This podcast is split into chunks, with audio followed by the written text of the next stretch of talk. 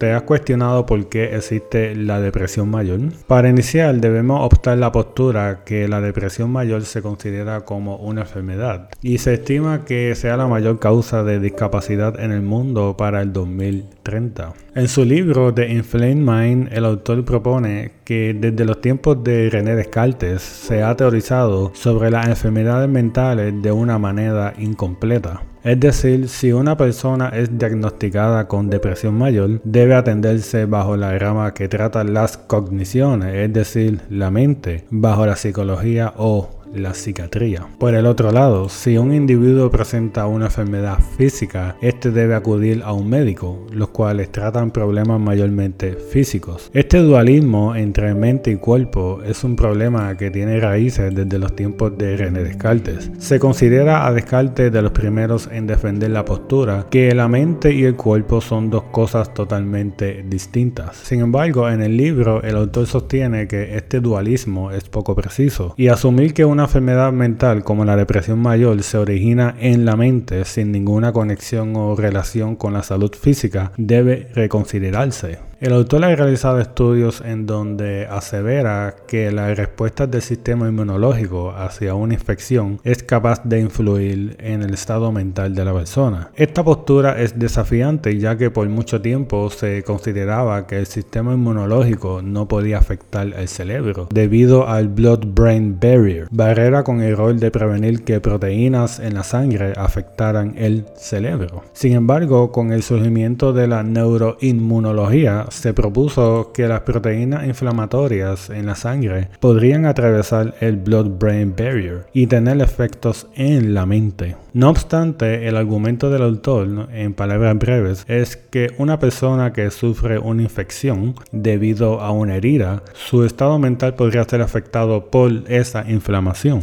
El problema es que podríamos argumentar algo similar de manera opuesta. El hecho de que una persona se siente depresiva luego de una herida o un evento estresante se debe a su percepción de su condición y no a causa de la herida. Sin embargo, el autor persiste que eventos estresantes como la muerte de un ser querido, la pérdida de un trabajo o el divorcio son estresores que conllevan a la depresión, no solo por la percepción del evento, sino por las respuestas del sistema inmune en el cerebro. Esto se debe a que similar a una inflamación por una herida, eventos estresantes conllevan a que el sistema inmune produzca moléculas como las cytokines, citoquinas las citoquinas son moléculas que ayudan en la comunicación entre células hacia los sitios de inflamación, infección y o trauma. Es decir, estas moléculas le informan al sistema inmune a dónde deben ir a defender el organismo con una posible infección.